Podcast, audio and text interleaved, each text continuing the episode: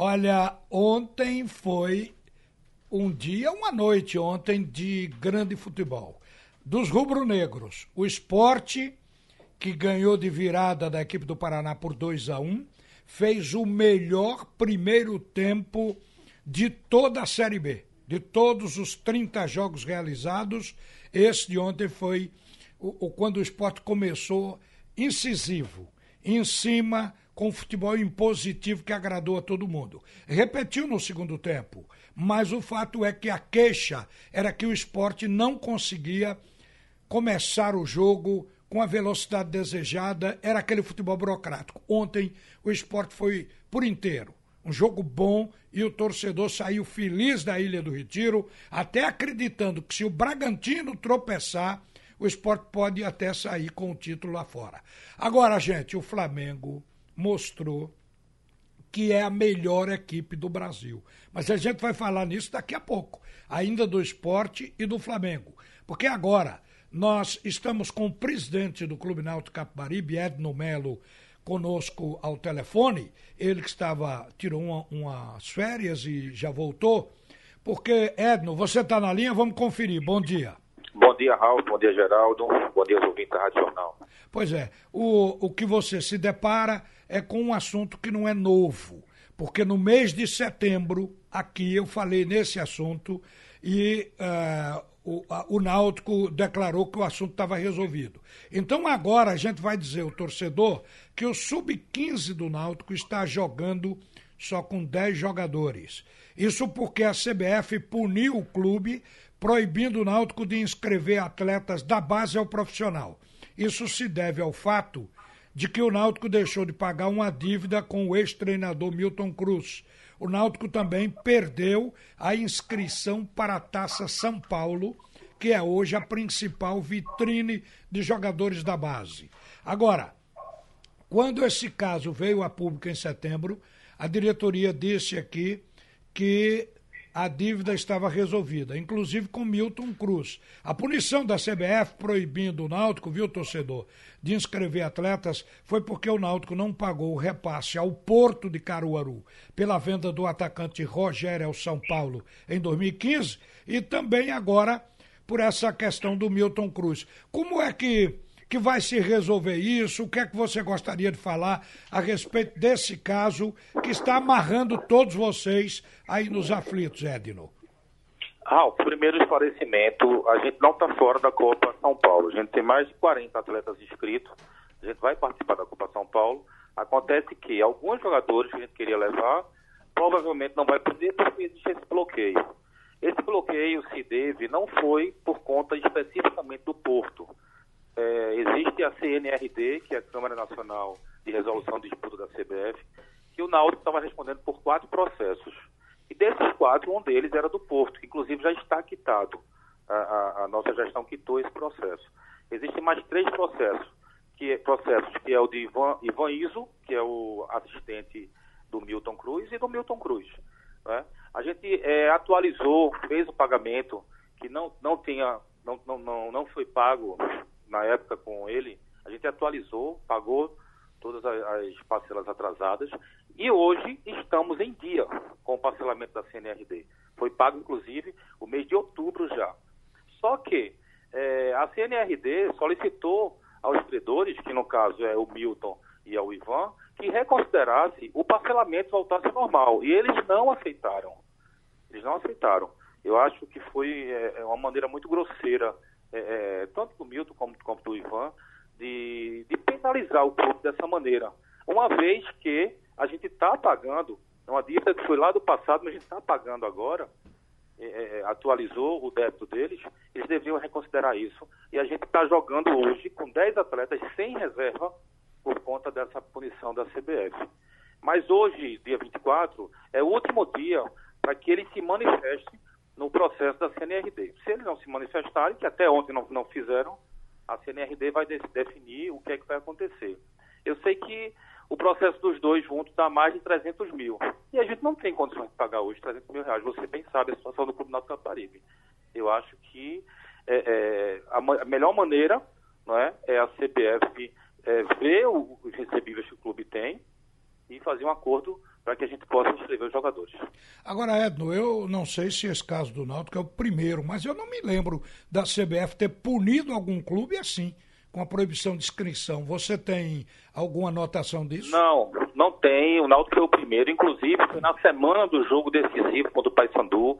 Isso gerou mais revolta ainda, porque a gente concentrado naquele jogo, para que era o jogo do, do acesso da Vida do Náutico do ano, e a CBF faz essa punição de maneira inédita contra o Náutico. Agora, um assunto mais comum. O Náutico vai usar a estrela da Série C na camisa? Como é que ficou resolvido isso? Não, não vai. esse assunto sequer foi posto em votação. A gente viu que existia, é, é, não, não, existia um consenso em relação a isso. É? O Conselho aprovou que vai usar um PET, que é aquela, aquela marca no meio da camisa, com o símbolo de campeão brasileiro da Série C durante o ano 2020 todo. E no segundo momento, é, pode ser reformulado o, o, escudo, pode ser colocado isso em pauta, mas a gente não quis colocar, é, é, fazer isso um cavalo de batalha, porque tinha muita gente que queria, outros que não queria, queriam, então é, a gente preferiu não botar isso em pauta. Bom, você é de fato candidato à reeleição, isso é uma coisa importante até para o norteamento do eleitorado porque eu acho que você chegou numa condição que não tem concorrente. Mas você tem que declarar publicamente que quer ser presidente do Náutico por mais um mandato. Como é que fica isso? Ralf, é, a gente não é candidato a si próprio. Eu tenho um grupo, ontem a gente teve uma reunião com esse grupo, o grupo definiu que vai lançar uma chapa de continuidade da gestão, que pode sim, pode ser meu nome na cabeça, como pode ser outra pessoa mas a, a, certeza é que segunda-feira a gente vai lançar uma chapa de continuidade. Você está consciente que deve ser uma chapa única ou ainda tem algum temor? Uma chapa única é melhor para o Náutico, pelo momento que ele vive, um momento é, é, é de, de, ressurgimento, de, de reerguimento. Eu acredito que é, uma chapa única será o melhor para o Náutico, o melhor caminho. Edno Melo, presidente do Náutico, obrigado por atender a Rádio Jornal. Um bom dia e resolva os seus pepinos, porque vai ah. continuar com vocês. Bom dia, meu amigo. Um abraço. Gente, olha, o esporte fez ontem o seu, eu disse aqui, o seu melhor primeiro tempo na Série B, ganhou do Paraná por 2 a 1 O Leão chegou a 56 pontos e está a três pontos do líder, o Bragantino, porém, o Bragantino que está em primeira colocação, ainda joga nessa rodada. Será sexta-feira, vai jogar em casa, é o favorito. Joga contra o Vila Nova, que está no Z4, é o 18 com 31 pontos. O favorito não significa sempre o ganhador. E se ele tropeçar no Vila, aí muda o quadro com relação à disputa do título do campeonato. Disputa é o Bragantino por um lado, esporte por outro. Se um tropeçar e o outro avançar, quem chegar com mais pontos na 38 rodada é o campeão. Não vai ter um cruzamento Bragantino Esporte, até porque os dois já jogaram as duas partidas da competição. Agora, o esporte foi impositivo do início ao fim do jogo. Porém, as queixas antigas eram sempre pelo começo burocrático do time. Ontem o torcedor fico, ficou feliz e o técnico Guto vai falar agora. É da coletiva dele ontem, o que ele falou a respeito de ter sido esse o melhor jogo.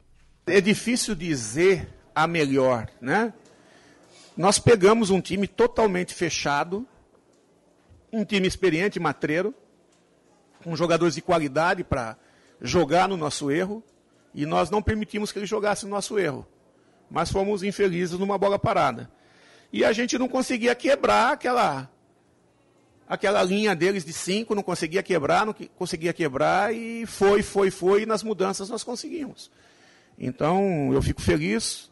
Eu posso dizer que, que pode ter sido um jogo emblemático, é, lá na frente, quando a gente conseguir definir 100% a nossa classificação. É, não vou dizer divisor de águas, mas um jogo marcante dentro da nossa campanha. Hoje eu não posso dizer nada porque só foram três pontos. Hoje foi um jogo muito, muito positivo e isso que você falou foi o mais é, é, decisivo, né? Esse espírito da equipe não aceitar o resultado e brigar, é, é dando tudo que podia para conseguir a inversão do, do, resultado. Nós já tivemos, é, é, talvez não contra uma equipe é, do porte do Paraná, mas esse ano nós já tivemos esse tipo de, jogar, é, de jogo. O, o América não vivia esse momento e nós tivemos um jogo parecido lá. Talvez não um jogo bom. Lá nós jogamos mal e num determinado momento da partida nós tivemos é, esse espírito e viramos a partida. Hoje nós fizemos um jogo todo bom, tivemos um detalhe errado, mas tivemos força de reverter esse erro. Olha, o esporte, ele chegou a 56 pontos. O que significa é que hoje o ponto de corte é de 61,5 ou seja, arredondando 62. É preciso ter 62. Pode ser até que esse ponto de corte caia até o final. Mas vamos admitir que com 62 o time suba para a primeira divisão, que esse é o ponto mais importante. O título vem em seguida. Então o esporte precisa de seis pontos para chegar a 62. Tem sete jogos. Se o esporte empatar esses sete que restam, o esporte ainda se classifica sobrando um ponto. Mas admitamos, o esporte precisa de duas vitórias e o esporte tem três jogos em casa ainda. Tem quatro lá fora e tem três em casa. O esporte, na verdade, pela frente agora tem Guarani e Curitiba. O técnico estabeleceu lá um, um ponto para atingir sete pontos nesses três jogos. Já fez três, agora precisa fazer uma vitória e um empate dos dois jogos fora, ou se ganhar os dois, aí o esporte já vai ficar na sobra. É importante, o esporte está numa reta final chegando. A gente dizia sempre aqui, viu, torcedor? E quem acompanha a Rádio Jornal sabe disso, que o esporte tem um elenco que está, estava jogando 50% do que esse elenco poderia dar.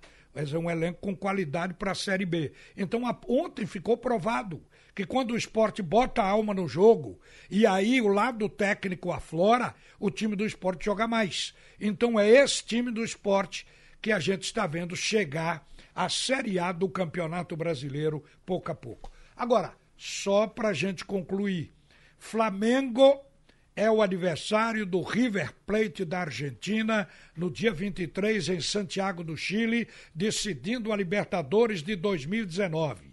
O Flamengo é o melhor clube do Brasil nesse momento. Renato Gaúcho e Jorge Jesus, os técnicos, discutiram o tempo todo e o jogo de ontem foi o tira-teima. Quando eu entrei aqui, estava falando do, do jogo do Flamengo. Era o jogo do esporte. Do esporte, agora é do Flamengo. agora é do Flamengo. que Geraldo tinha saído. Então o que acontece agora é que o Flamengo mostrou. Ele é bom na bola parada, na bola em movimento. É, a equipe do Flamengo, no primeiro tempo, teve uma marcação cerrada do Grêmio, criou uma certa dificuldade ofensiva, mas não deixou de atacar. E no segundo tempo, o Flamengo atropelou o Grêmio 5 a 0. Como tinha havido um gol no 1 a 1 da primeira partida, o placar agregado foi de 6 a 1. Então o Flamengo passa com 6 a 1 em cima do Grêmio agora para decidir a Libertadores. Na Série A, o Flamengo é o primeiro com 64 pontos, virtual campeão brasileiro.